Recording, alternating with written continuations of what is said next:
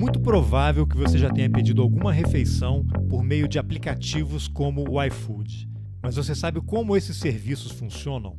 Como os algoritmos que recebem os pedidos e os distribuem entre os entregadores são programados? Há uma boa chance de que a sua resposta seja não, porque em geral a gente não está ligado nisso, desde que a entrega chegue rápido, do jeito que foi pedido e por uma taxa bem baixa. Mas o que acontece na prática é que os entregadores vêm sendo submetidos a um sistema que beira o escravismo, que inclui jornadas de trabalho abusivas, punições e bloqueios nos aplicativos. Até a folga semanal não remunerada precisa ser negociada. Eu vou repetir. Até a folga semanal não remunerada precisa ser negociada. Esse é o lado das obrigações do trabalhador. E você sabe quais são os direitos deles? Não, né? Sabe por quê? Porque eles não existem. E por isso começam a acontecer cada vez mais paralisações de entregadores, os famosos breques. Para falar sobre isso, eu entrevistei o José Abraão Castilheiro, pesquisador e graduando em sociologia que tem se dedicado a estudar o assunto. Eu sou Carlos Alberto Júnior e esse é o Roteirices. José Abraão Castilheiro. Eu cheguei até você porque eu li um texto que você escreveu para o site Passa Palavra, que eu também não conhecia, apareceu na minha timeline no Twitter, e você publicou um texto sobre os trabalhadores, né, de iFood e outras plataformas aí semelhantes, né, todos tendo em comum o fato de serem trabalhadores precarizados, né, cada vez mais explorados, e o seu texto era sobre o break da barra, né, uma tentativa de paralisação dos entregadores de refeições por aplicativos. Né? Mas antes da gente entrar aí nesse texto que vai ser uma espécie de roteiro para nossa conversa, eu queria que você se apresentasse. Né? Você está na área acadêmica, vai se formar em alguma, em alguma área específica e qual foi o teu interesse em estudar o que está acontecendo com os trabalhadores aí de, de aplicativos? O meu interesse por trabalhador de aplicativo né, vem, na verdade, da minha militância, que eu já fazia antes. É recentemente que eu comecei a tentar buscar mais a área acadêmica, para tentar me ajudar nisso, porque eu sempre me senti meio que peixe fora d'água na academia com isso. Eu, durante acho que toda a minha vida, há muito tempo, desde meus 17 anos, eu participava de movimentos sociais, é, momento moradia, depois fui do Movimento Passe Livre. E recentemente, é, de 2017 para cá, eu comecei a buscar mais um tipo de militância que foca em busca por relatos né, de, de, trabalhadores. Eu tive contato com uma, com uma, geração de militantes que, diretamente ou indiretamente, tem uma certa relação com aquelas com as greves do ABC lá, que teve, deu origem no PT e tudo mais, mas assim, apesar de eu ter críticas né, ao PT enquanto, enfim, possibilidade ou não de transformação da sociedade, enfim, mas de outra história. Mas eu, eu achei, na época, muito importante a experiência das enquetes operárias, né? que eu vi que tinha uma certa discussão sobre a busca sobre como alguns trabalhadores, mesmo que fosse no Fordismo, ali, naquela dinâmica, aquele resquício de Fordismo, né, que ainda tinha lá, lá no final dos anos 70 aqui no Brasil, é, como que alguns trabalhadores faziam uma certa resistência no seu local de trabalho e buscavam construir formas não, não oficiais, né, de, de organização e luta, né? E aí, possivelmente, né, se isso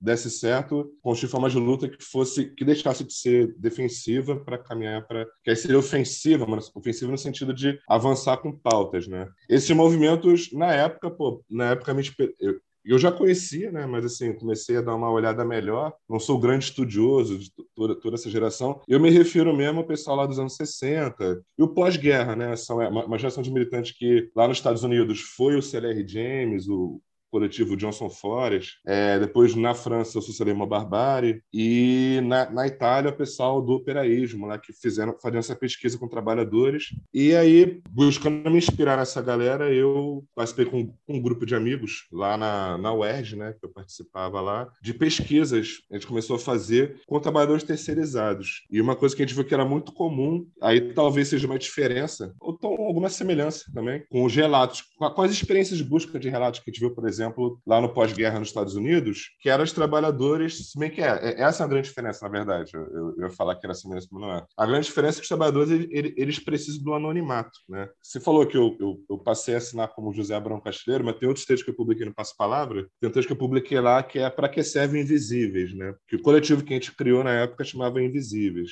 né, lá, lá na UERJ. Tem em Goiânia também, os companheiros nossos que estão em Goiânia. E lá eu botei bem isso no texto, que é, que é, que é a ideia de um jornal operário, né? assim, poderia chamar um jornal operário, mas não é tão bem operário, porque são trabalhadores precarizados. A gente fazia pesquisa com o pessoal da limpeza, né, trabalhadores terceirizados ali da limpeza, trabalhadores do bandejão, é, da jardinagem, alguns vigilantes que a gente, a gente ia lá trocava ideia com eles mesmo. É, alguns é, participavam da, da, elaboração de algumas coisas que a gente publicava no jornal. Como era antes da pandemia, né? Então era um jornal impresso que a gente fazia, ser do nosso bolso mesmo. E o, o que tem de semelhante, eu acho que com essa experiência que eu falei lá do pós-guerra, desses grupos lá nos Estados Unidos, na França, na Itália, era que realmente caminhava por fora de uma dinâmica sindical, né? Eles têm sindicato, né? Esses trabalhadores, na verdade, oficialmente. Eu estou fazendo um parênteses aqui antes de chegar nos entregadores. Né? Claro, não, vamos lá. Mas ele chama uma dinâmica muito própria de resistência, assim, de, de discussão, é, de fuga, né? inclusive desse porque eles, no caso dos terceirizados, eles são constantemente vigiados, assim. Né? Então, eles precisam muito desse anonimato. Então, eu falei desse texto aqui para que serve invisíveis, porque o anonimato é meio que uma peça fundamental, assim, dos trabalhadores. E foi até muito doido, porque a gente era estudante, né, lá, a gente atuava, tinha estudante em relação com os trabalhadores. Aí, muitas vezes, a gente teve algumas relações com DCE, com... Relações não, que eu digo é que algumas denúncias que a gente fez, o diretório dos, dos estudantes e alguns centros acadêmicos também fizeram algumas denúncias, e eu lembro que as nossas denúncias que a gente fazia no jornal, elas contavam com um relato, assim, né? Um relato que era anônimo, muitas vezes. Todas as vezes, na verdade. Falei muitas vezes, não, todas as vezes. E muitas vezes, muita gente não acreditava no relato. E como o reitor da UERJ é de esquerda, né? Muitas vezes a gente até esbarrou com, com esse grupo de esquerda por achar que a gente estaria que, querendo queimar o reitor, né? Porque tinha uma, teve uma denúncia lá na época de que não estava deixando o pessoal da limpeza usar, usar os elevadores da UERJ. Aí, não sei quem, se você conhece a UERJ, mas para quem não conhece a UERJ, a UERJ é um, o campus do Maracanã é um prédio né, de 12 andares e precisa de elevador. No caso, tem um elevador de serviço. Só que nunca teve problema do pessoal da limpeza usar o elevador de serviço. E nesse momento tinha, tinha estavam sendo impedidos, né? E na época acharam que a gente estava fazendo essa denúncia. Mas qual, sob qual argumento? Ah, o argumento era, era de que, enfim, não sei se era questão de visual ou de enfim, não, é, eu não, assim, o argumento, na verdade, é o de sempre, né?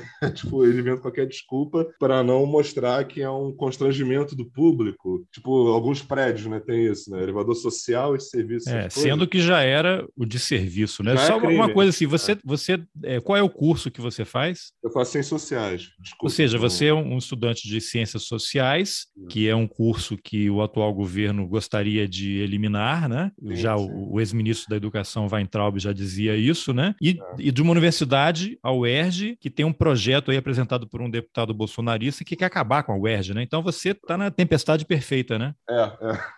isso aí. É, esse mesmo, eu não sei se é o mesmo deputado, mas é a mesma, enfim, uma geração, o grupo de deputados, também já tentou acabar com as cotas. Uma coisa importante que eu acho que dessa conversa que a gente teve com os terceirizados é que muitos deles dizem que gostam de trabalhar na UERJ pela relação com os alunos, porque muita, muitos deles veem os alunos como iguais ou parecidos. Porque, é, a gente deduziu, provavelmente, desse por causa das cotas né, que tem na UERJ, que esses deputados né, já tentaram acabar com as cotas, vivem tentando acabar, né? Daqui a pouco vai rolar um projeto de novo, que as cotas estão em avaliação, né? É, e vão tentar acabar com a política de cotas na UERJ, para estudantes negros e, e, de escola pública, né? É, mas, enfim, teve esse parente que eu falei, é, então essa tempestade gira em torno disso, né? E, assim, e, e, esse esbarramento que eu falei que a gente teve de acharem que estava, por exemplo, querendo queimar a reitoria, que é de esquerda, né? Esquerda que eu digo assim, esquerda oficial, né? Que seria um, um reitor que é vinculado ao PT e tudo mais. Talvez pelo nosso método de trabalhar com relato direto e, e invisível, né, que é o relato anônimo, aí foi levado a descrédito na época.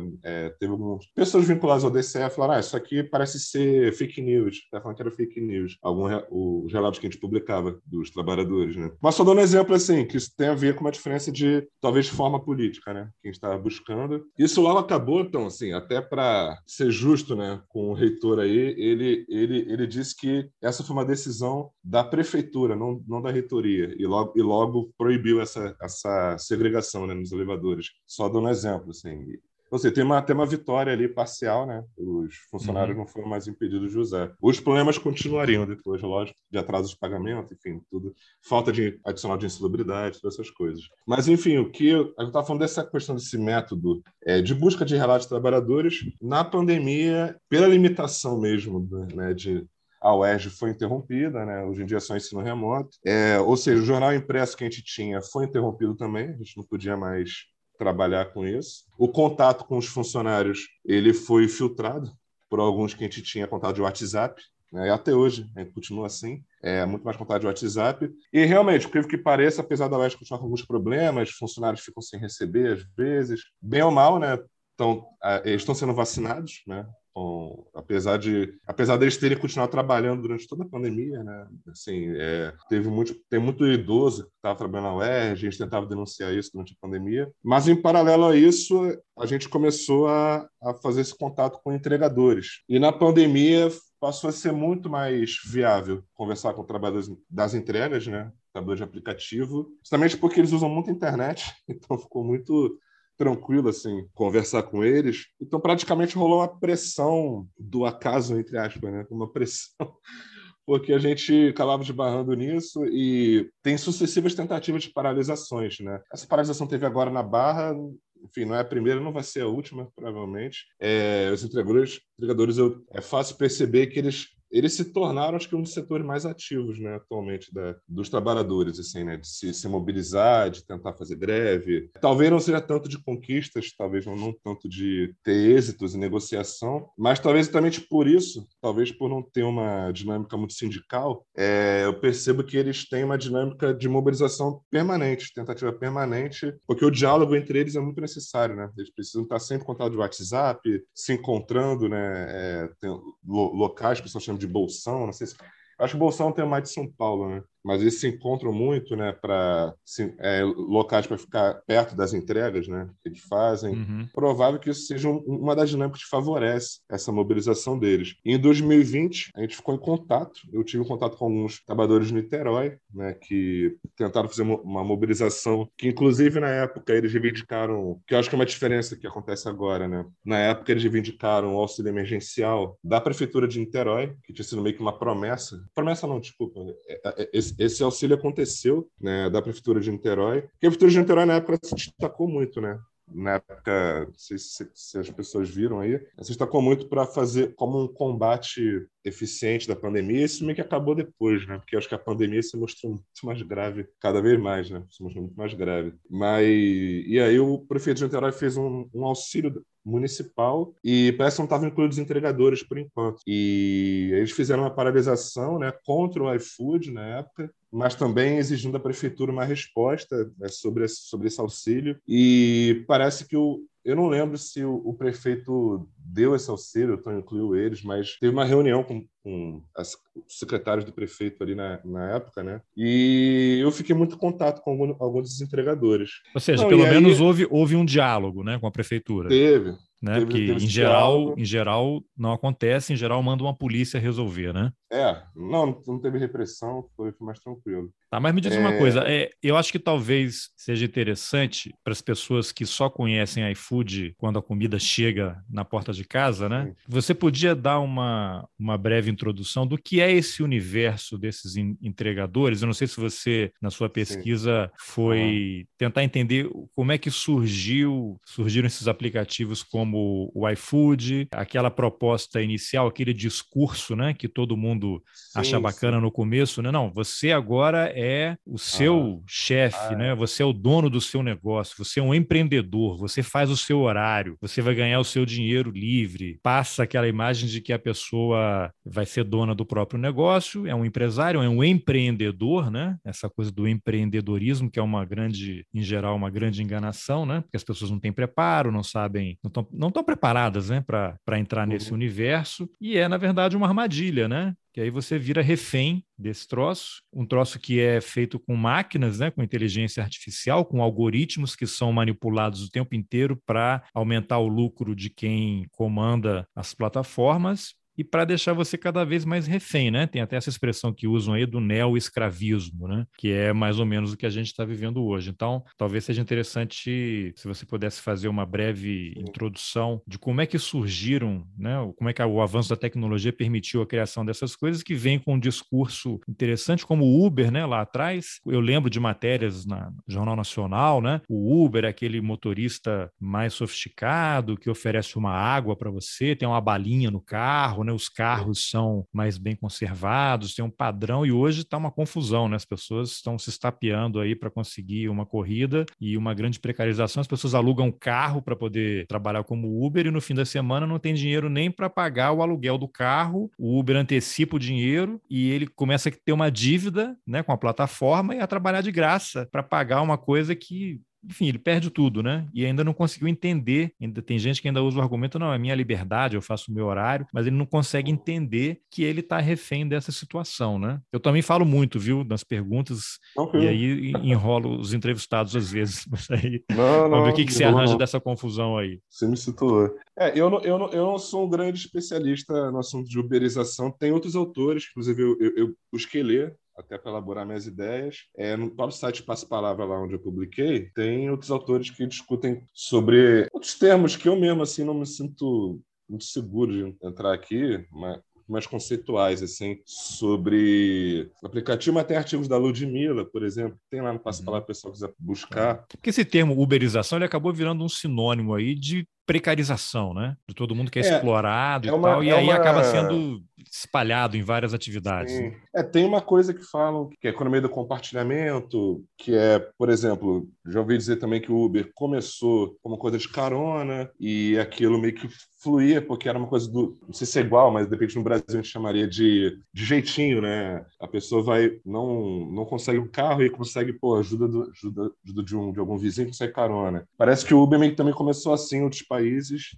e aí vem uma empresa passou a agenciar isso e viu que era um grande mercado, né? Acabou substituindo os táxis, né? Praticamente. É, você tem o Waze, né? Aquele aplicativo também de trânsito ali que você tem a opção, né? De é. montar uma rede, né? Se você vai fazer Sim. aquele trajeto, outras pessoas podem se marcar ali, né? E aí, ó, vou passar aqui uhum. e dar carona, né? Também tem isso. É, é e, e, no caso das entregas de comida ou de. Pode até incluir, sei lá, entrega de produtos, né? Casalog, por exemplo, eles faz entrega não só de comida. Dá para dizer que, assim, o iFood, no caso, o Rap, enfim, é, outras empresas, Uber Eats também, que é da Uber, parece que elas chegaram com essa perspectiva de extrapolar para além do entregador que é contratado por uma lanchonete, por uma loja, né? Dessa vez ele fica. Daí o termo. Enfim, estou falando aqui, eu não sou um especialista do assunto, mas daí talvez o termo nuvem, né? no caso do, do iFood, que é um entregador que fica vinculado à nuvem do aplicativo, que a nuvem, na verdade, ela não é, não é nuvem, né? Ela é vinculada, enfim, à máquina do aplicativo que está em algum lugar,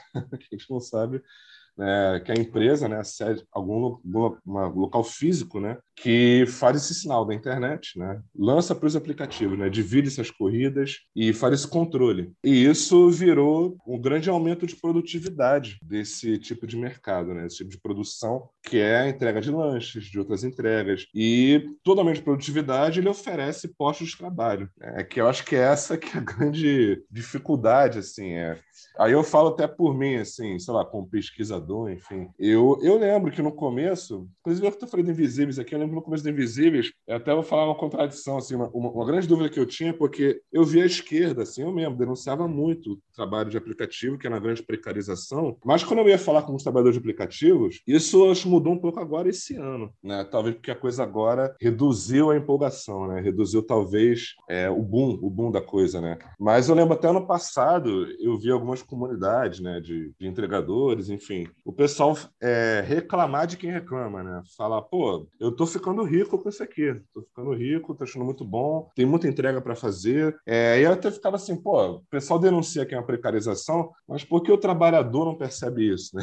Assim, só que ele se lembra porque ele, ele é um alienado, enfim. Eu percebi que não é isso, assim. Eu, eu até hoje em dia eu, eu me considero crítico dessa visão assim, do trabalhador como um cara passivo, né? Assim, ele tá ali, ele não enxerga. Eu acho que na verdade, o que acontece é que. E aí eu tive uma discussão com a minha companheira que estuda, estuda direito, ela me, ela me falou para que eu não tinha pensado. Tem a questão do piso salarial, né? E aí foi um pouco que eu tentei discutir nesse último artigo que, que você viu. Essa questão do salarial, que eu já percebi que muitos entregadores eles vinham, alguns mais velhos, né? E nessa greve aí da Barra, eu conversei com alguns que participaram dessa coisa de estar tá vinculado a algumas lanchonetes, né? Por CLT, inclusive, e o contrato era, era uma, uma bosta, assim, de mandar real. Assim. Muitos entregadores consideram muito pior. Não estou dizendo que são todos, né? Não estou dizendo que são todos os contratos são uma bosta, enfim nem que o contrato de CLT em si é ruim. Mas a gente fala que o piso salarial é baixíssimo. Assim, pelo que eu percebi, e alguns, alguns estabelecimentos eles pagam muito mal. A questão é que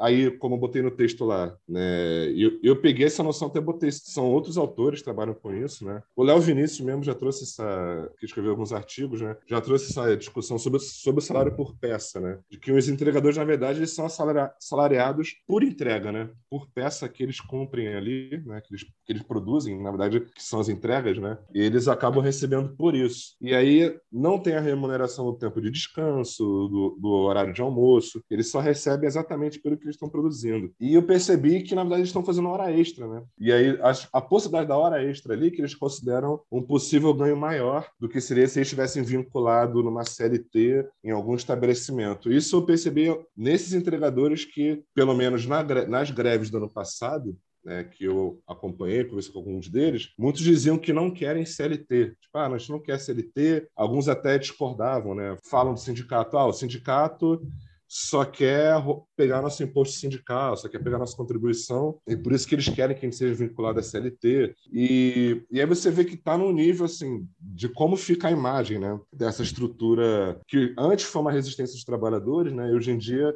esses trabalhadores vinculados com a perspectiva de, de autonomia, né, autonomia no caso relação de trabalho, enfim, que na verdade é, é, é, é o salário por peça, né, que estão vinculados a isso, eles vêm com muito maus olhos. Né, é, os sindicatos, é, estruturas que antes a gente viu, né, a esquerda né, viu, eu também me incluo nisso, viu como uma, uma forma de resistência, né, uma forma de garantia de direitos, e parece que eles estão percebendo que hoje em dia, provavelmente pela dinâmica do piso salarial de alguns lugares, é, em alguns lugares não, aí, aí, aí, vira, aí vira uma dinâmica social generalizada, eles têm muito medo né, de ficar preso a um contrato fixo, né? Uhum. É, e isso vincular o tempo deles diário, vincular a jornada deles. Só que isso vira uma dinâmica da precarização, né? Porque ao mesmo tempo que eles eles buscam essa jornada de trabalho que eles próprios têm a liberdade, entre aspas, né, de intensificar sua própria jornada, né, que é isso que o salário por peça faz, na verdade é uma precarização fabricada anteriormente, porque o piso salarial já era muito baixo e eles se veem sem opção. Tá. E nessa jogada,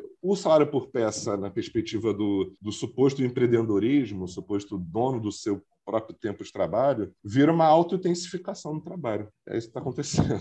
Acho que talvez seja interessante também a gente entrar no teu texto para explicar para as pessoas alguns termos que você apresentou. Um é o tal dos OLs, que são operadoras Sim. logísticas, e o nuvem, que é uma expressão que você já usou. Você podia dar uma definição, né, uma explicação, o que são essas operadoras logísticas, que na verdade impõem né, um cumprimento de horário, escala, jornada, e configura na prática um vínculo, né? só que as empresas, é, os contratantes Sim. não querem, né? eles querem casar só com metade, né? só com a parte que não dá confusão, não tem que discutir discutir a relação. Ele tem o trabalhador tem, tem todas as obrigações e nenhum dos direitos. E tem a questão do nuvem, que é o cara que, em tese, ele pode fazer o horário dele, pode trabalhar para mais de um aplicativo, mas isso começou a dar, a dar um problema. Né? Então, eu queria que você falasse um pouquinho mais detalhadamente, talvez começando com essa questão do modelo de subpraça, né? como é que as operadoras logísticas entram nisso, e depois você uhum. dá uma explicação ali do nuvem e como é que, quando é que a confusão começa começa a acontecer. É, eu até acho que isso entra nessa dinâmica que eu falei do piso salarial anteriormente, e isso. o nuvem entra como. Aí só para explicar, o nuvem, ele é,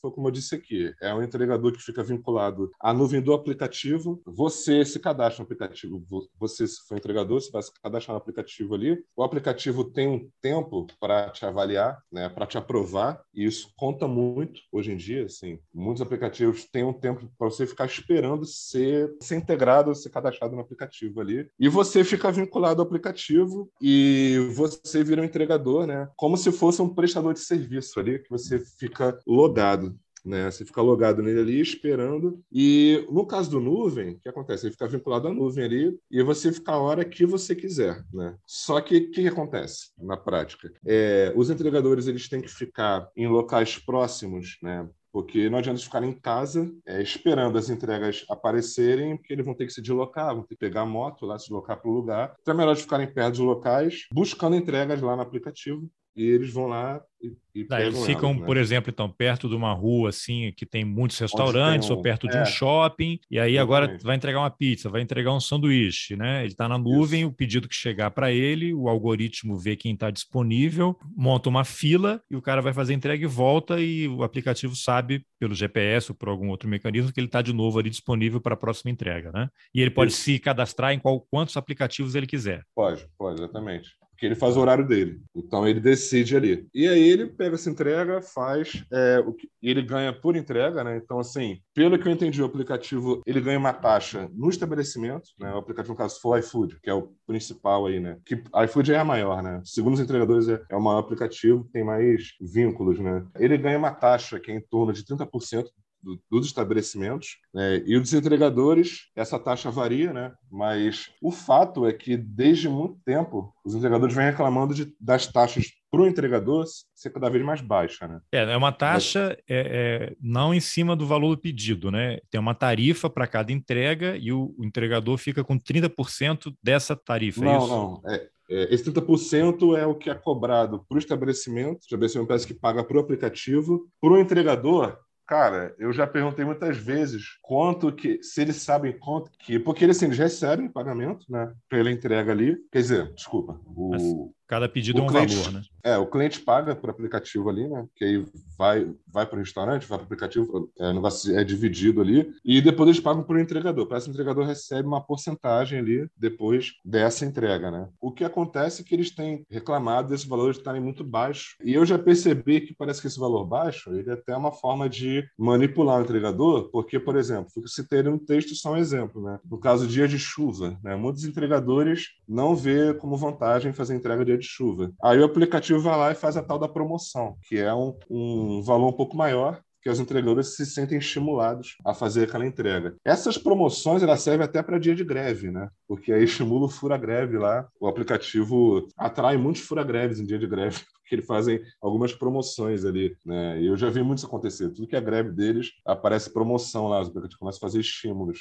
O nuvem, ele é basicamente isso. É o cara que fica solto ali submetido ao salário por peça. É, só que minimamente tinha essa promessa da autonomia, o suposto, que na verdade não é empreendedorismo nenhum. Hoje em dia eu vejo muitos entregadores é, muito pouco crentes nessa, nessa perspectiva de empreendedorismo. Eles se veem mesmo como, como trabalhadores, assim. Parece que ano passado ainda havia alguns realmente eu conversava, né? É, acreditando na coisa de ser dono do seu negócio, mas hoje em dia parece que pela precarização tá um pouco maior, eu não vejo eles acreditando muito nessa coisa, não. Eles se veem como trabalhadores mesmo que tem que ficar correndo atrás de entrega, entrega atrás de entrega. Tá, e esse, e... esse nuvem é um cara que ele se cadastra em vários aplicativos, né? Eu nem conheço todos. Né? O iFood é o nome é, que vem não. mais fácil. Então, o iFood, o outro, então. Aí ele fez uma entrega pelo iFood, voltou ali para a base dele para aguardar a próxima entrega. Aí tá demorando pelo iFood, ele tem outro aplicativo aplicativo aberto, se ele for chamado, ele vai e faz uma entrega pelo outro aplicativo. É isso, basicamente. É.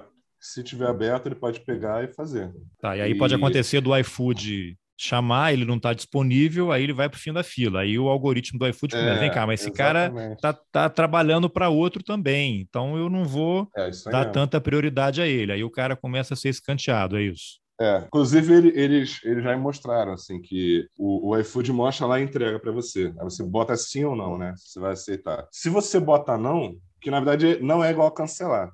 Cancelar é outra coisa, você não aceitar é outra. Mas se você não aceita uma corrida que é apresentada para você, eles falaram lá, ai de você se você fazer isso, porque magicamente o aplicativo vai parar de mandar entrega para você. É, o algoritmo é. já, tá, já vai, já vem a punição Exatamente. na hora, né? A chicotada é, virtual. É a chibatada do, do aplicativo que eles falam aí. Bom, então esses trabalhadores nuvem, que em tese teriam essa liberdade, né? Trabalhar para vários aplicativos, se eles começam a rejeitar ou não não aceitar porque estão em outra entrega ou porque não estão disponíveis, o algoritmo já está programado para puni-los e eles começam a não receber pedidos, né? não são chamados e vão automaticamente sendo afastados do mercado. Então, para ele, na prática, o ideal seria, então, eu vou trabalhar só com o iFood, por exemplo, vou lá, faço a entrega, volto, fico esperando eles me chamarem, já que eles trabalham com vários restaurantes, vários estabelecimentos, e aí, uhum. para mim, não, é, eu não vou me atrever a trabalhar com o outro, mesmo que eu tenha que ficar um pouco de tempo aqui a mais esperando a próxima chamada. E aí, isso vale para todos, tanto de cara de moto, de bicicleta, não sei se tem gente que faz a pé também, e bicicleta ainda tem é. aquilo, né? O cara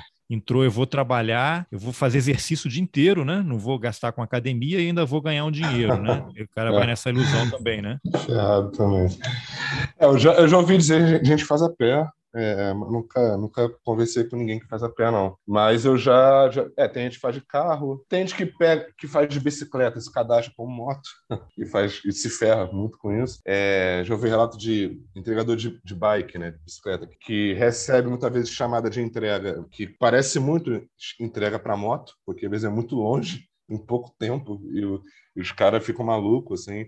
Já recebi ah, porque print, ele, assim, tem a, né? ele tem a opção de eu sou vou me cadastrar como ciclista, como moto, Isso. porque aí o algoritmo em tese vai fazer, olha, essa aqui é uma, uma, entrega mais próxima, vamos botar o cara de bicicleta e tal, né? É, exatamente. E só que eu já vi print que eu recebi, já, né, antes eu fazer essa dinâmica com eles, né? Tá, pô, manda print que vocês querem denunciar. Os caras mandaram um cara de bike já mandou para mim, assim, uma entrega muito longe, porque no Rio, né? Pela Avenida Brasil ali, e o cara tava de bicicleta, eu achei inacreditável, assim. Aí ele falou que parece que os caras acham que ele é morto, assim, mas ele era de bike mesmo, cadastrado com bicicleta mesmo. Bom, é... E aí o é. cara, ele tá cadastrado nisso, ele tem que fazer uma entrega, os valores estão diminuindo porque aumenta a concorrência. É, ele, vai, cara, ele vai aceitar. O, o dono da plataforma quer pegar um percentual cada vez maior, né? Que é assim que é. ele consegue distribuir lucros para os acionistas. E aí, a, ou, ou o cara ele vai receber menos para cada entrega e vai ter um, e não vai ter intervalo, ele não tem descanso, né? Se ele quiser ganhar é. mais, ele vai ter que trabalhar o tempo todo. E aí a gente vê sempre matérias aí nos jornais, o cara não tem, tá levando até aquele entregador lá, um, que é um líder hoje, né, o Galo lá em São Paulo, o cara tá levando comida nas costas e não tem comida para ele comer, né? O cara passa fome, não tem tempo para fazer uma refeição decente, nem dinheiro para poder comprar uma, uma refeição decente, né? E aí você tem esse outro modelo que são as operadoras logísticas. Você podia explicar um pouco como é que funciona? O cara ele, ele, tem exclusividade, qual é a, a diferença e vantagem vantagens, entre aspas, que ele tem em relação ao nuvem? Para falar da, da vou falar uma coisa rápida antes, é, que isso tem a ver, é que a Sim. dinâmica dos, blo dos, bloqueios, né? O aplicativo ele tem uma, ele tem um, um disciplinador ali que a, além do algoritmo passar menos entregas, isso pode acontecer com o entregador, de passar menos entregas para ele, ele pode ser bloqueado por determinados motivos, né? Inclusive eles recebem lá uma notificação, sua conta foi desativada por mau uso, né? Mau uso do aplicativo, mau uso do serviço de entregas e tal, eles podem ser bloqueados por um determinado tempo, dois meses, 48 horas, isso varia. É, que eles ficam pedindo lá. Em teoria, a iFood tem um sistema lá de você conversar né, com a pessoa, que, na verdade, pelas mensagens que eles mostram para mim, sempre é um robô, não parece uma pessoa que. Com certeza não é uma pessoa que atende ali, é uma resposta automática, passa para eles. A gente vai encaminhar para o setor tal e vai avaliar a sua, sua reclamação, sabe? Tipo isso. E eles foram bloqueados. Assim, pegando o exemplo de um entregador que foi bloqueado. O motivo do bloqueio, muitas vezes, pode ser, que é uma coisa que eles reivindicaram muito, toda a greve eles reivindicam isso, que é um sistema para comprovar que eles fizeram a entrega. O que, que acontece? Eles podem fazer a entrega, e já me contaram que tem cliente, eu já falaram que pode ser o porteiro, enfim, tanto faz né? o motivo. A questão é que recai sobre eles essa culpa. É porque eles entregam, eles deixam lá na, na, com a pessoa, enfim. E se o pedido for cancelado, de, de, tem gente que faz isso, recebe o pedido, depois cancela. E recai sobre o entregador essa culpa e ele é bloqueado do aplicativo. E nesse caso, ele é bloqueado muitas vezes permanentemente do aplicativo e ele fica ferrado só se for na justiça e se der certo. eu sou um cliente mal intencionado, é. faço um pedido, recebo o pedido e comunico lá que não recebi. O Cancela, aplicativo, não isso. sei como é, nunca fiz pedido por iFood. É, dizer, devo ter feito sem saber, né? Peço uma pizza, Sim. eu não sei como é que isso está chegando aqui em casa. Mas aí, o, em tese, a plataforma não teria um mecanismo que o entregador comprovasse: olha, tá aqui, não, acabei tá. de entregar na portaria, como você tem na Amazon lá nos Estados Unidos, que o cara deixa o pacote é. na porta da tua casa, tira uma foto e você recebe um e-mail com aquela foto. Isso vai para a Amazon e vai para o cliente. É, aqui tem, aqui tem um código, né? O código que o cliente recebe e ele mostra esse código para o entregador quando, quando ele chega, né? É, aí, na toa aqui na, na greve, eles estão reivindicando esse código, que parece que. Então, eu, eu lembro ano passado, eles reivindicavam isso e parece que não tinha, não estava tão disseminado. Esse código, eles, eles falavam de outros países, outros países já esse código, é, pode ser usado aqui. Parece que esse ano já está rolando esse código, só que, por exemplo, o entregador me falou agora, né, nessas últimas greves que tiveram, é, um rapaz novinho falou que ele, ele por exemplo, pegou umas 10 entregas no dia, é só uma que a iFood deu esse código para ele. É, e parece que esse código rola um mal-estar, porque parece que estão desconfiando do cliente. Ele até, aí ele até me falou assim: ah, se o cliente é um cliente na moral, né, um cliente que não dá calote, não faz isso, talvez não tenha porquê dar esse código. É, mas enfim, o, o certo mesmo seria ter esse código para todas as entregas. É, né? porque também com a tecnologia, né, todo mundo é rastreado o tempo todo, é, né? O cara chegou na porta, no endereço, né? O algoritmo, é. sabe, o cara chegou lá, a menos que ele esteja muito mal intencionado intencionado realmente, vou até a porta e vou comer o lanche, não vou entregar, dizer que entreguei, né? Ou... É, é eu, eu, eu mesmo, assim, como cliente, né? Já muitas vezes já pedi lanche, não recebia e pedi o reembolso do iFood, por exemplo. Aí quando eles me explicaram, eu até lembrei, é, realmente, é, é dá para você, vamos supor que eu tivesse mal intencionado, dá para você dizer que não recebeu. No caso, eu, eu realmente não tinha recebido. É, cancela, cancelaram a entrega, né? E uhum. aí eu, você, tem como você pedir como cliente lá reembolso para iFood. É. Agora, esses aplicativos permitem também, como você tem no Uber, de você avaliar o entregador, como você avalia o motorista, e essa nota vai para a média dele, ele acaba indo lá para baixo da fila ou acaba sendo excluído? É, exatamente. Tem a avaliação do, do cliente, do estabelecimento, o estabelecimento avalia o entregador também, e vice-versa. O cliente cliente avalia, avalia o estabelecimento, né? Tudo isso. E algumas coisas acabam recaindo sobre o entregador. E essa aqui é a reclamação que eles fazem, né? De que, que eles acabam é, sofrendo muito com isso, porque eles sofrem bloqueios, sofrem, foi o que você falou, eles ficam para trás da fila, né? Isso vira uma pressão sobre eles muito grande. E aí o que acontece? Aí, então que eles falavam desde o ano passado, a questão da, da cariação, que é o cliente dizer que não recebeu, e aí o entregador tem que voltar lá. Eu até lembro que eu é, na greve da Log, ano passado, nem, nem, nem, tinha essa questão do código. Né?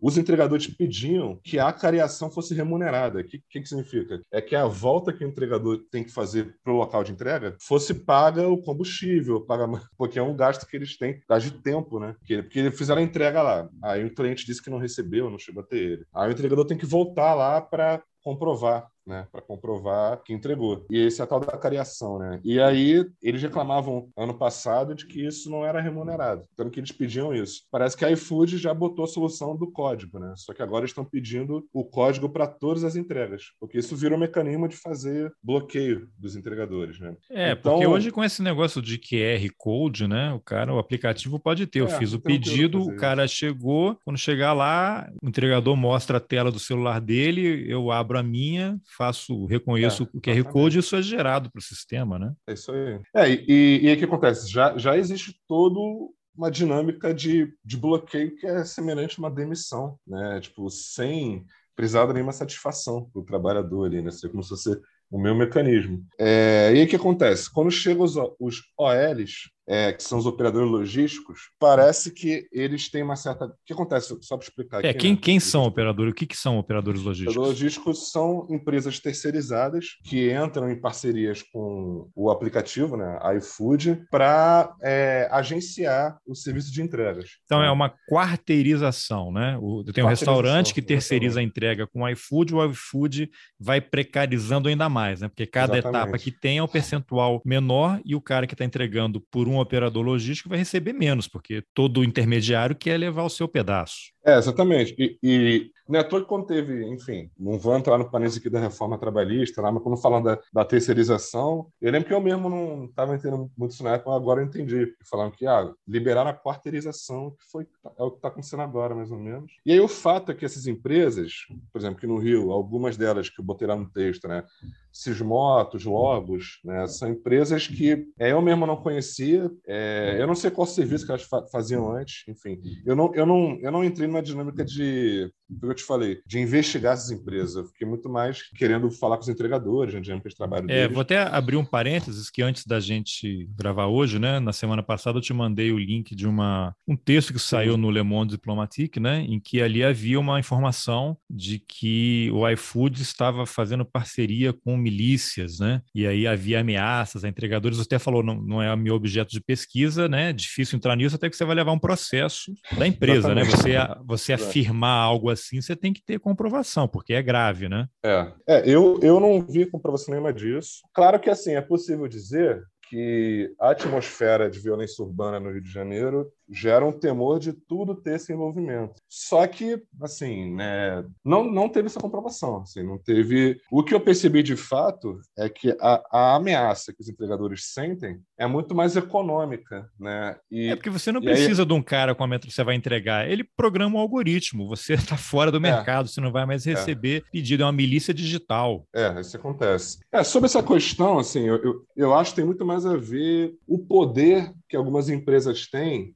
de acionar é, estruturas de segurança, né, de repressão, que foi, por exemplo, que eu vi na, na paralisação da Barra agora, que teve agora. Teve um áudio que foi divulgado, por exemplo, que foi um líder. O líder, sabe explicar, ele é meio que um gestor, ele não é o dono, né? É um funcionário também, só que é meio que um gestor dessas empresas que fazem, que atuam como, como operadoras logísticas. E isso faz toda a diferença. Foi o que eu botei no texto, né? Então, só para, se você pedir para explicar a OL, isso também na explicação do que é a OL também. Quando tem uma greve, isso eu vi uma grande diferença das greves do ano passado. Teve greve agora, vazou, não foi só um áudio, foram uns três áudios vazaram, vazados de líderes de empresa OL é, ameaçando entregadores é, de serem desvinculados do aplicativo. Porque as empresas OL têm esse poder de denunciar o entregador, ah, desvincula esse cara e bloqueia permanentemente. Esse cara não vai, vai fazer entrega no iFood, que é a maior empresa. E teve áudio falando que, ó, a gente sabe que tem OLs participando dessa greve, a gente sabe que essa greve da Barra, não é o foco agora, né, no momento de falar dessa greve, mas nessa última paralisação na Barra, que foram entre as outras paralisações que teve, é, na Barra especificamente a gente percebeu, eu percebi mais, mais entregadores OL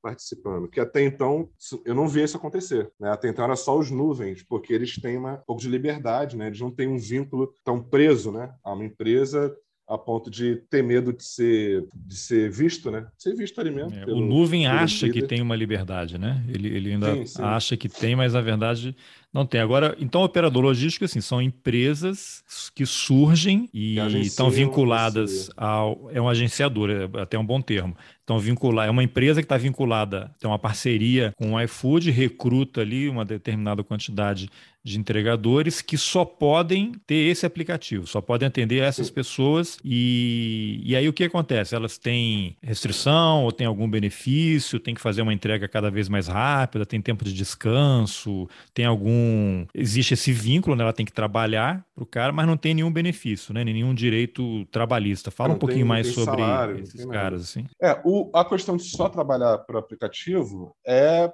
o controle do tempo, né? Não, assim como qualquer vínculo trabalhista, você pode trabalhar em outro lugar desde que você tenha tempo. Né? Tipo, essa é a diferença. Sim, mas nesse caso cumprir... ele sabe, você tem um pedido daqui, você vai levar daqui é, até lá, fazer, você sabe quanto fazer. tempo vai, você vai percorrer, quanto tempo vai levar, em quanto tempo, em tese, ó, você vai, ele vai voltar aqui mais ou menos em tanto Sim. tempo, né? Se ele tiver só com você, tudo acontece. Agora, se ele começar a demorar, o que está havendo, é. né? Então, eu vou, eu vou falar aqui do OL, assim, antes da mudança recente que teve agora, que foi o que gerou as greves aqui no Rio de Janeiro, né? Tá. É, o OL, ele. Que a mudança que teve foi o subpraça, né? Mas assim, antes do subpraça tinha o OL, que eram essas empresas agenciando e elas exigiam do entregador. Então, por isso eu falei, por isso eu falei dos bloqueios, porque o que acontece? Tá nos anúncios ali, os anúncios as empresas OL tem um panfletinho que eles dão, para estimular o entregador a se vincular a elas, e a promessa que elas fazem é de, de vinculação rápida ao aplicativo. Ou um desbloqueio, né? Porque muitos entregadores estão bloqueados ou são ou estão esperando, né, entrar no aplicativo, como eu falei que muitos que estão tentam entrar como nuvem, eles ficam esperando, né, ser aceito no aplicativo e a empresa OL oferece isso. Chega lá, ó, tá lá no, tá, tá no panfletinho o anúncio deles. Você entra rápido pro, pro aplicativo. Quer dizer, no nuvem você, você faz o cadastro e fica aguardando é, até o dia que eles te comunicam, olha, seu cadastro foi aprovado, você pode começar, vai começar a receber é. entregue. No outro, não. Vem cá, você se cadastra aqui e hoje ou é, amanhã você já começa a trabalhar. É, só vai, só vai lá, é, né, se apresenta para o líder da empresa e você tem que cumprir os horários. E então, assim, essa ameaça de líderes, de desvinculamento de alguns entregadores, isso não é de hoje. Desde muito tempo eu ouvia relatos, né, dessas conversas que eu tive com os entregadores, de líder OL ameaçando, falando: Ó, oh, não quer trabalhar aqui, fala comigo que eu corto do vínculo aqui. Era meio que normal, né, uma, uma ameaça normal de um chefe. Né? É, é, ou seja, ele tem, ele tem as obrigações todas de um funcionário, tem que cumprir jornada Isso, né? e, e, não tem nenhum benefício. É, eles não têm salário, não têm Parece que eles têm uma acordo de, de uns 20 minutos de almoço ali, mas o, a, a, oferta que o, o AL oferece, que eu acho que antes isso era, era visto como algo melhor, era de, de ter mais acesso a algumas entregas. Só que, foi como botei lá no texto, isso não parecia ser tão atrativo para alguns entregadores. Tanto que muitos entregadores buscavam permanecer como nuvem, porque parece que eles conseguiam, apesar da demora para ser incluído no aplicativo tudo mais, um pouco mais do que o, que o OL, eles conseguiam compensar isso fazendo um, bom número de entregas, enfim. Mas a oferta que a OL fazia era sempre de que ah, você vai ter alguma certa prioridade nas entregas, não é necessariamente prioridade, mas você vai ter. As empresas vão ofertar para você aqui as entregas. Você vai ter um fluxo constante de pedidos, é que você não vai ficar parado e tal. É, exatamente. É bem que essa oferta que faziam.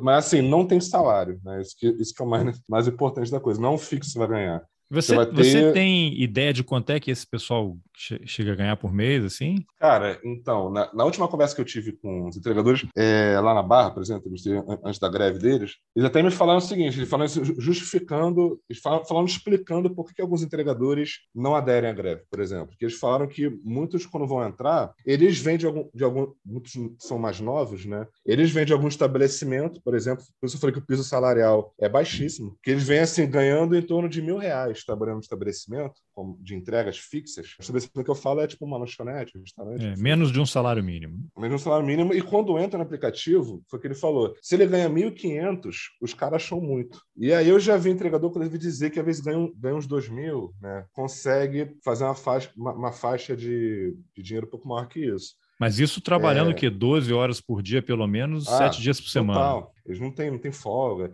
Alguns entregadores eu já, eu já vi dizer que consegue tirar, tirar um, um dia da semana para descansar, mas é a dinâmica do nuvem. É a dinâmica do nuvem lá que eles conseguem é, se organizar lá com a renda dele. Né? Ou seja, ele mesmo que decide isso. No caso do OL, eles têm um lance dos horários fixos e o dia de descanso tem que ser acordado com o líder da empresa ali, né? O líder OL, né? Tem que ser acordado previamente. Ah, é, ele... Assim, ele negocia um dia de descanso sem remuneração. Sem remuneração, exatamente que é muito doido, porque o medo que eles têm é de ser desvinculado, entendeu?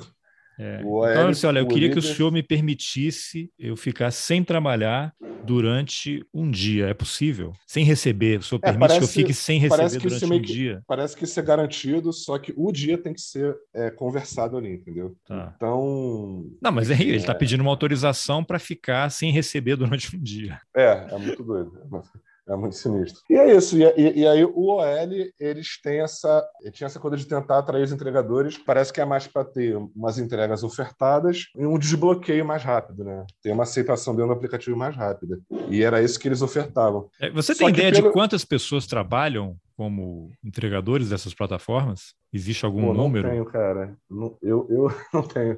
Eu tenho é porque eu imagino assim, quem perde emprego, quem, ou, ou, é um primeiro emprego, ou, ou quem perdeu um emprego, é, primeiro emprego não, né? É um primeiro trabalho, né? Porque ele não tem nenhum vínculo, né? Sim. É a pessoa que está começando ali, jovem, não tem perspectiva e, e, enxerga nisso uma possibilidade de sobrevivência. O fato é que na, na, na pandemia parece que triplicou o número de entregadores, assim, aumentou muito, até por conta da economia, né? Reduziu pós, pós-trabalho, caso CLT também, então foi reduzindo. Muitos foram buscando esse serviço, né? Para trabalhar. Agora, existe, você chegou a se debruçar em relação a algum tipo de, como é que está a questão da regulamentação disso, né? Porque muita gente fala, essas empresas não, não estão regulamentadas, né? Coisa de internet, coisas que estão surgindo e a legislação sempre vem atrasada, né? As coisas primeiro acontecem para depois ter uma regulamentação. Só que isso já está no mercado, prejudicando pessoas já há muitos anos. Então, você tem informação sobre que tipo de debate em termos de câmaras is é, legislativas ou no Congresso para poder fazer, criar uma legislação em relação a isso, porque não é que as empresas não queiram uma regulamentação, acho que elas querem a regulamentação que elas fizerem, elas vão entregar o projeto pronto, é isso aqui que vai ser aprovado pelo Congresso, né? Eles querem ser o cara mais esperto da sala, né? Para usar aquela frase famosa, né? Então, eles querem a legislação que eles vão desenvolver e ser aplicada para eles continuarem ganhando dinheiro, né? Vão usar esse argumento de livre mercado mercado, que se tiver regulamentação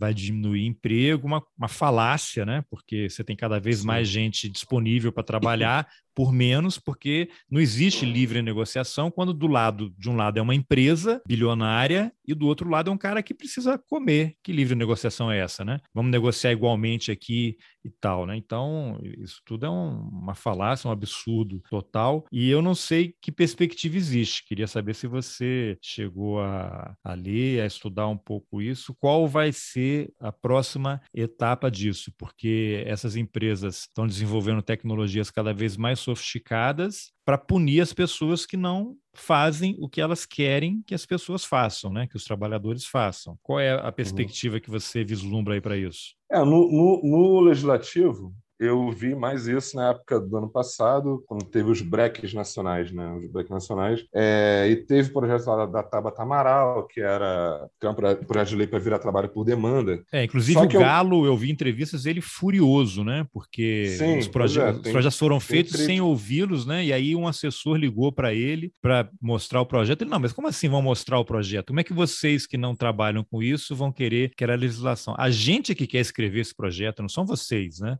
E aí é, foi uma é. confusão danada. É, porque o trabalho por demanda, é, na prática, eu não mudaria muita coisa. Porque o trabalho deles, o que eles querem mesmo é garantir, apesar deles reivindicarem uma dinâmica meio dentro, dentro do mercado, assim, a gente quer aumento do valor das taxas. A gente quer. É, lembrando mais... que a, a, a, deputada Tabata, com todo respeito, ela é cria do Jorge Paulo Lema, né? Da Fundação Lema, que pois a gente é. sabe muito bem o que pretende para o universo, né? É. E eles não. Enfim, o trabalho por demanda, eu já vi muitos reclamarem que esse projeto não, não ia melhorar a situação deles, porque não é uma questão só de oferta do mercado para eles, é uma questão de garantia de, de direitos mesmo, de remuneração do trabalho deles. Por exemplo, uma, uma reclamação, reclamação prática do que seria trabalho por demanda é que eles não são remunerados pelo tempo de deslocamento até, até o local de pegar a entrega. É, e eu botei no texto lá, a dinâmica do salário por peça, né, que é você receber só o que você produz ali, já já já, já fica muito perversa porque não, não remunera o seu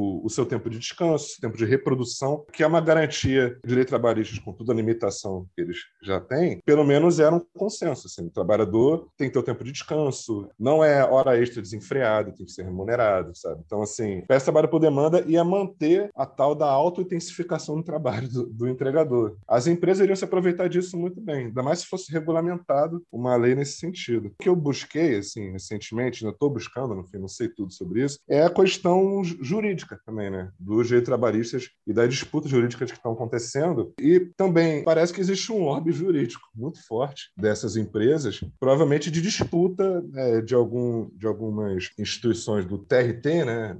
Alguns juízes, porque eu vi que é variada algumas decisões, né? É, eu botei lá no texto, tem decisões a favor do entregador, no caso OAL, teve juiz de trabalho que reconheceu o vínculo trabalhista, inclusive a empresa teve que dar indenização, né, por causa do bloqueio e tudo mais, é, mas teve casos que é, a juíza não reconheceu o vínculo exatamente pelo OAL não, enfim, segundo a decisão, né, pelo OAL, o entregador OAL, né, não, não ter nada garantido no contrato de que a forma como ele vai fazer a entrega, por exemplo, né, ou seja, parece que quanto mais ferro o trabalhador, menos é reconhecido o vínculo, né, é, muito é porque doido. ele também não tem, ele que paga o combustível, né? A manutenção, é. se ele sofrer um acidente, ele sai do mercado. inclusive, eu vou deixar até o link depois aqui no, no final, nas informações do episódio, para o texto que você escreveu lá no, no Passa Palavra e, e para um filme fantástico de um diretor inglês, Sim. o Ken Loach, Você Não Estava ah, Aqui, sim. que trata exatamente dessa questão da precarização. O filme é a história de um cara que perde o emprego, ele vai trabalhar como entregador, né? Ele vende o carro da família para comprar uma van para fazer entrega de, de produtos diversos. E o discurso, quando ele vai lá, é isso: você é o nosso parceiro, né? Então ele recebe aquela quantidade, uma van cheia de produtos para entregar ao longo do dia e tem que cumprir meta, né? E se ele ficar doente, sofrer acidente, ele não é remunerado e é punido, corre o risco pois de é. ser excluído, né? Então,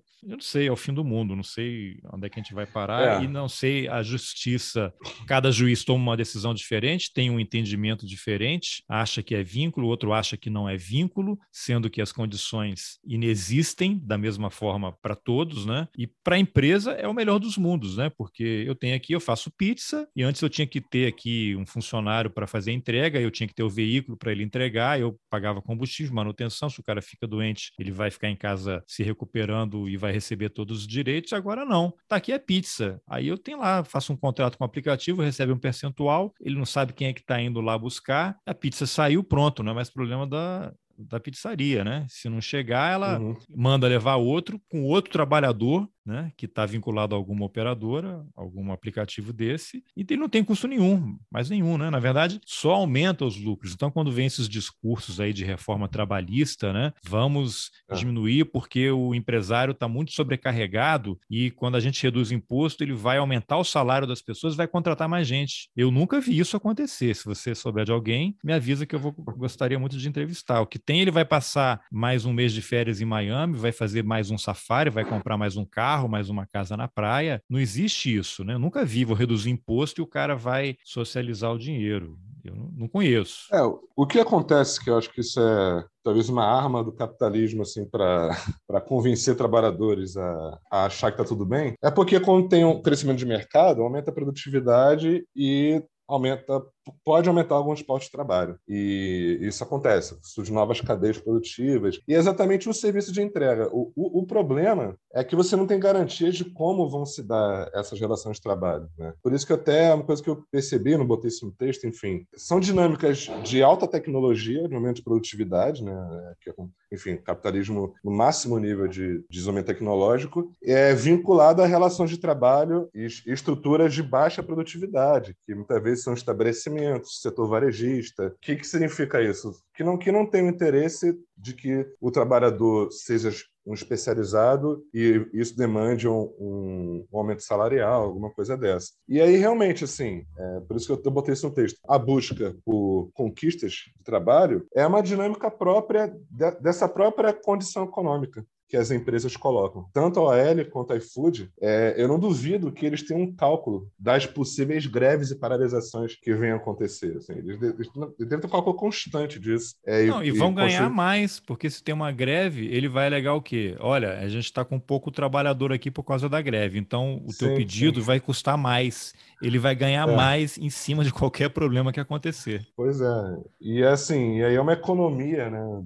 do, do conflito ali social. Que ah, tá, porque que esse, esse raciocínio ele vale para qualquer setor, porque o, o, é. a, a, o modelo de negócios é feito para tirar mais dinheiro do consumidor. Vou dar um exemplo Sim. clássico aqui, que é empresa aérea, né? Eu sou um pouco mais velho que você, mas assim, você tinha refeição nos voos, né? Até há pouco tempo surgiu um meme aí, que era uma pessoa, numa família, um casal num voo, né? É, nos anos 60, 70, né? Tinha lá a, a, a aeromoça levou uma bandeja com um frango assado, com espumante, não sei o quê. Aí o cara tem um balãozinho falando assim: nossa, imagine como não serão os serviços daqui a 30 anos, né? E aí hoje você tem o quê? Eles acabaram com as refeições, vão dar lá um, um amendoim. Se você quiser comer qualquer coisa, você tem que pagar. Agora, a empresa aérea, ela foi criada no modelo de negócios. O cara não está dando essa refeição, né? ele não está oferecendo, não é de graça. Ele tem o é. custo dele dele, eu vou ter um avião que leva tantas pessoas, suporta tanto de peso, e a passagem vai custar X, e nessa passagem eu vou remunerar todo mundo e vai ter uma refeição. Né? Isso já está no preço Sim. dele, não é uma,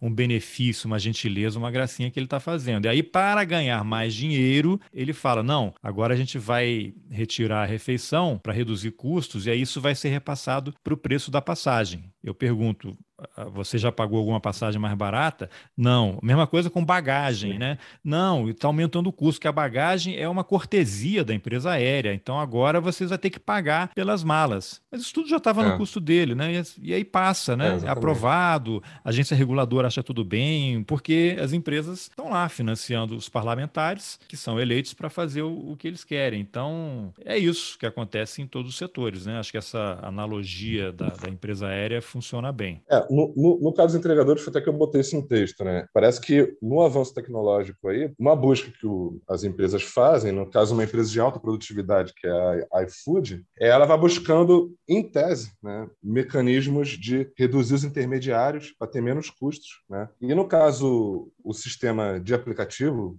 nuvem, por si só, ele já reduz o intermediário, que é próprio do salário por peça, né? Reduz a necessidade de um supervisor. Só que acontece, é por isso que eu falei aqui da, do, do, do, conflito das greves, das paralisações. Até citei um texto lá, né, no texto que eu escrevi, que provavelmente o sistema OL, né, operador logístico, é uma resposta para a resistência dos trabalhadores, assim, desses entregadores que eles, quando reclamam de uma, uma situação de trabalho, ou eles negam a entrega, de alguma forma. Depois eu peguei o exemplo da chuva ali, né? Dia de chuva, eles negam a entrega, eles preferem ficar um dia sem trabalhar do que se arriscar a quebrar a moto. Né? De e, se ali, e se quebrar, né? se quebrar, morrer, enfim. É, porque assim, esse discurso de que é para diminuir uh, os intermediários mas aí eles lançam mão dessa quarteirização, que são os operadores logísticos, Sim. os OL.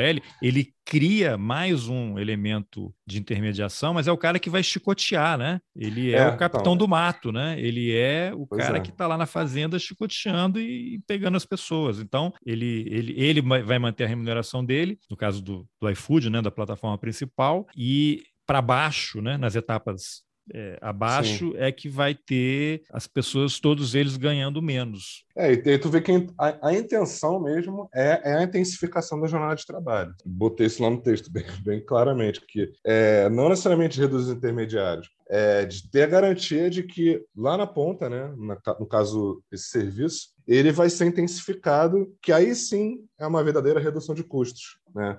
Porque não vai precisar pagar o descanso do trabalhador, é, ele vai ter garantia que esse trabalhador ele vai se sentir obrigado a trabalhar no dia de chuva. No caso do OL, por exemplo, um dia de chuva, se ele não for, ele é desvinculado. Então ele, ele se sente obrigado a participar. Isso vai criando uma cultura terrível que as pessoas começam a achar, a normalizar, achar normal. Achar, não, é assim mesmo. É. Né? Como é que a gente Sim. vai brigar com essas pessoas, né? Como é que a gente é. vai reagir, sendo que ele, tem toda a tecnologia sendo usada contra as pessoas, né? É, e, e aí o serviço fica otimizado, né? Você tem a garantia que vai ter entregas, só que na base de uma relação de trabalho, uma violência latente ali de, de opressão sobre o trabalhador. E aí o que acontece, assim, é que aí entrando na questão do subpraça, né? Que acho que é a novidade, que eu percebi que aqui no Rio, não sei se outra cidade está acontecendo isso, é é porque no Rio, pelo que eu entendi, no caso do iFood, o subpraça se tornou uma exclusividade agora.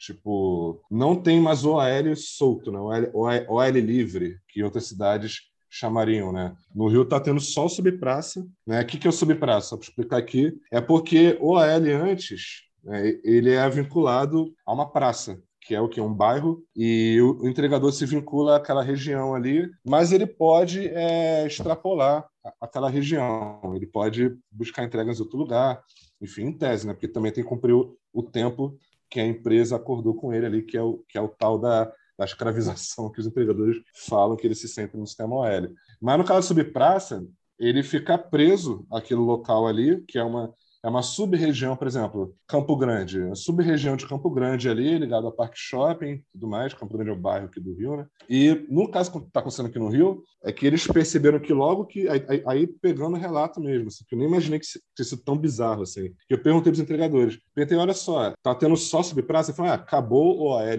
livre, né? Caso, livre entre aspas, e agora é só subpraça. Os OLs tudo estão vinculados a um local só e as entregas estão o, o nível de priorização das entregas direcionadas para o subpraça está absurdo assim é eu peguei semana passada eu conversei com um entregador aqui que é a nuvem lá de Campo Grande no caso ele falou que fez duas entregas e, e era cinco da tarde já isso é muito pouco. Assim, o cara, eles estão ficando, os nuvens, o, o, entregador nuvem vai ficar miserável assim, nessa situação aqui. Né? Eles contavam que antes eles faziam, chegava às 5 horas da tarde, eles já tinham feito umas 12 entregas. Né? Duas entregas por dia é muito pouco, é uma redução de ganho muito grande. Ah, e são entregas é... que ele ganha o quê? 3, 4 reais, 2 reais, 5 reais? É, baixíssimo, sim. E, ou seja, o cara tá, vai passar fome mesmo. E, e aí estão priorizando subpraça, que aí você vê que é uma parceria muito perversa entre, entre as, essas empresas locais com o iFood. E aí você vê que o iFood tem um controle do aplicativo ali, né? De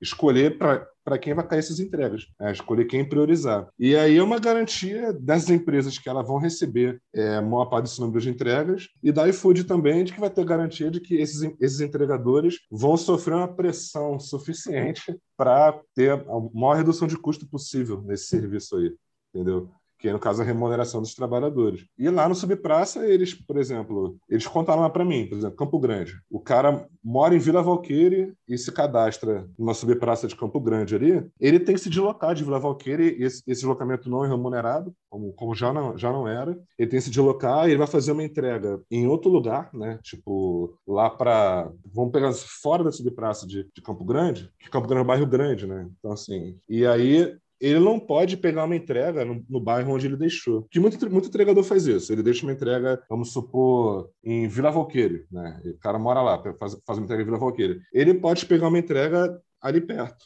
Ele tem que Como voltar para a base e aguardar outra entrega. Exatamente, ele tem que voltar para a base. O algoritmo não vê assim, ó, quem é o, o entregador que está mais próximo desse pedido aqui e aciona quem estiver na região, como acontece com o Uber, eu acho. É, exatamente. O, o, o, Uber faz muito isso, né? Se você pega o Uber ali, até avisa no aplicativo. Sim, a ideia tá é essa, né? Você entregar mais outra... rápido. Então tem um cara fez uma entrega, tem um pedido ali para ser feito naquela região. Quem é que está mais próximo? É. é esse aqui, né? Exatamente. No caso de subir praça, você tem que voltar para lá para a base, para subir praça ali e esperar outra entrega. Ou então só receber as entregas da, da, daquela, daquela região ali. O que acontece é que os caras estão se vendo pressionados. O caso do Nuvem não está recebendo entregas, não está tocando entrega para eles quase praticamente, né? além da espera de bloqueio, da espera de aprovação. E o subpraça se vê numa situação de, de escravização. Então, uma coisa que eu achei interessante que nessa greve da Barra, como era previsto, assim, é por isso que eu botei no texto. Parecia uma greve, né, que as outras paralisações que eu vi em Campo Grande, Vicente Carvalho, Madureira, é, Cascadura, foram puxadas pelos nuvens, né, pelos entregadores de nuvens que se viram desfavorecidos, né, no caso da distribuição de entregas. E eles diziam, já estavam relatando ali que muitos entregadores OL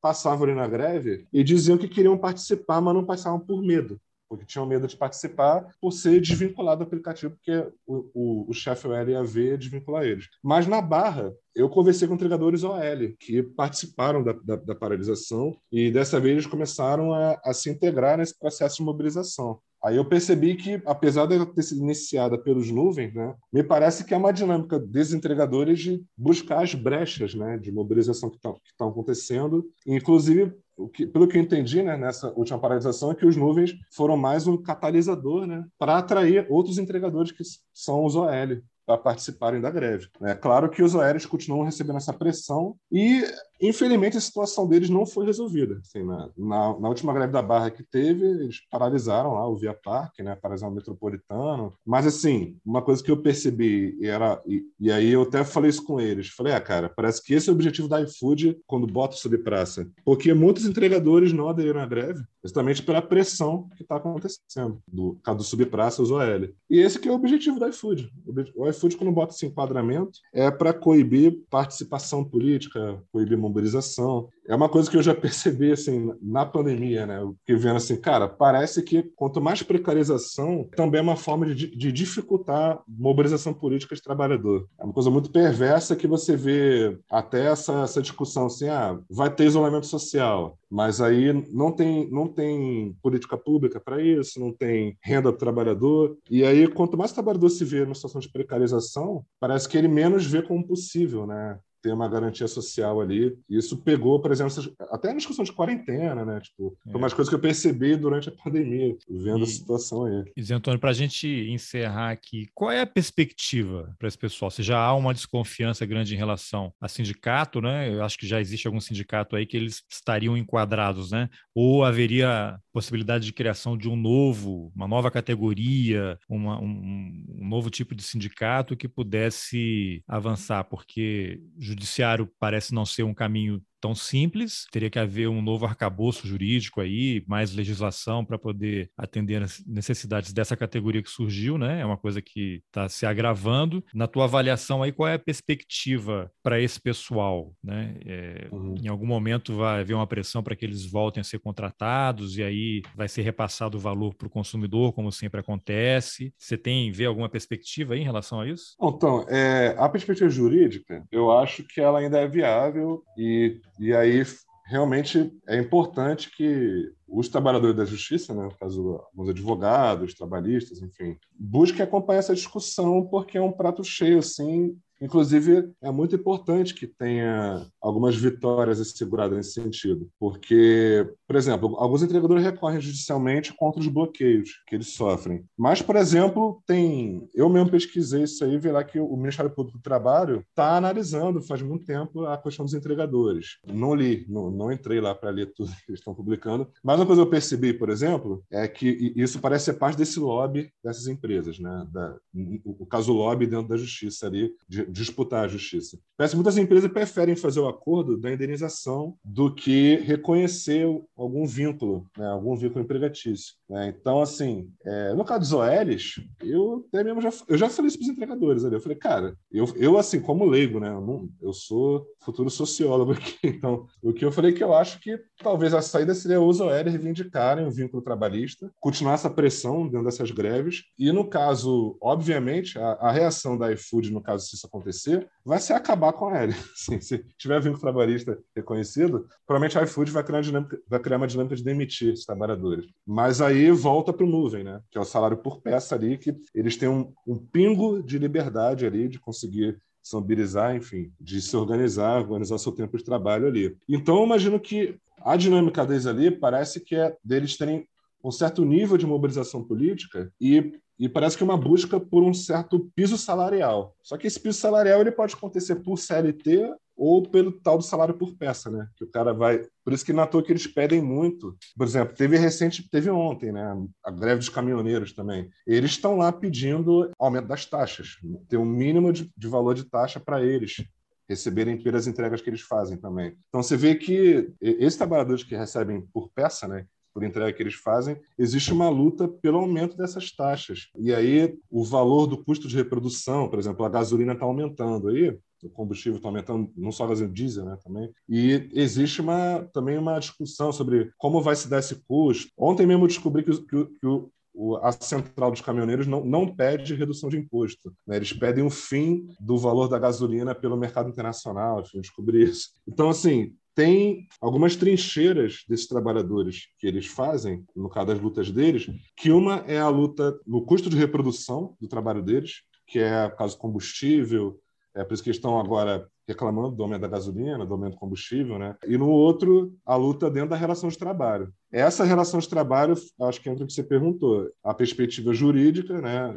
de lutar por, por vínculos e tudo mais, ou uma disputa por aumento de taxas, né, de, de trabalho, que aí entra uma disputa com os aplicativos, com alguns estabelecimentos também, né, que querem remunerar mal às vezes. Então, assim, eu não sei se é questão de, de associação eu já vi alguns discutirem criar associações, só que eu percebo que eles têm assim, é, um receio de pagar um, um montante para manter essas, associações, mas por um lado eu já percebi uma grande dificuldade deles de manter as greves, né? Por exemplo, eles fazem as greves e eles, eles começam a passar fome, literalmente. Eles começam a recusar as entregas e às vezes a greve acaba porque eles começam a ter que aceitar a entrega de novo. E, por exemplo, falta um fundo de greve, poderia faltar formas de retaguarda, né? Aí eu até comentei no texto lá, a, a falta do auxílio emergencial me parece que contou muito. Eles, muitos foram excluídos do auxílio já no ano passado, antes da redução do auxílio que teve. Então, assim, eu vejo eles construindo forma de resistência à questão do sindicato aí. Eu acho que eles têm uma resistência exatamente porque parece que o sindicato não consegue dialogar tanto. Parece ser uma dinâmica meio, meio truncada, assim, né? Esse do sindicato com eles, e aí eles não se veem muito contemplados, assim. Mas também vira um desafio, né? como botei no texto lá, o desafio da organização deles de conseguir construir, construir estrutura mais sólidas de organização, né? E aí é uma coisa que eu preciso falar com sinceridade, assim. A greve deles, eu percebi que é raro eles terem conquistas nas greves. É muito difícil eles terem conseguirem sentar numa negociação e não é à toa que as greves que teve aqui no Rio elas foram separadas, né? Não, não foi a mesma greve. O jornal divulgou como se fosse a mesma greve, mas não foi a mesma. Foram alguns lugares paralisando. E, por exemplo, uma delas foi fazer protesto na porta do, do SBT. E alguns dos entregadores também falaram, cara, é porque eles não sabem onde é a sede do iFood. Parece que o iFood não tem sede aqui no Rio. Então, eles foram lá no SBT fazer protesto para ter visibilidade. Caramba! É muito doido, cara. Eu fiquei assim, cara, é, é, parece que é uma dificuldade assim, de vincularem o tempo de trabalho deles, que eles têm, né, com o tempo de de organização que eles teriam que ter para é. pensar é. em forma mais eficiente. Ah, é, é a loucura de você, você vai brigar com um algoritmo, você não tem uma sede física no lugar que é, você está, você não sabe Paulo. quem procura, você vai discutir com um robô que foi programado para te destruir, né? É. Acho que a perspectiva deles, assim, é, e, e, aí eu vejo muito eles falando disso, né? É tal, parece meio clichê, né? Mas é, mas é a união, né? Tipo assim, como é que eles vão conseguir unificar a categoria deles no sentido de construir solidariedade, né?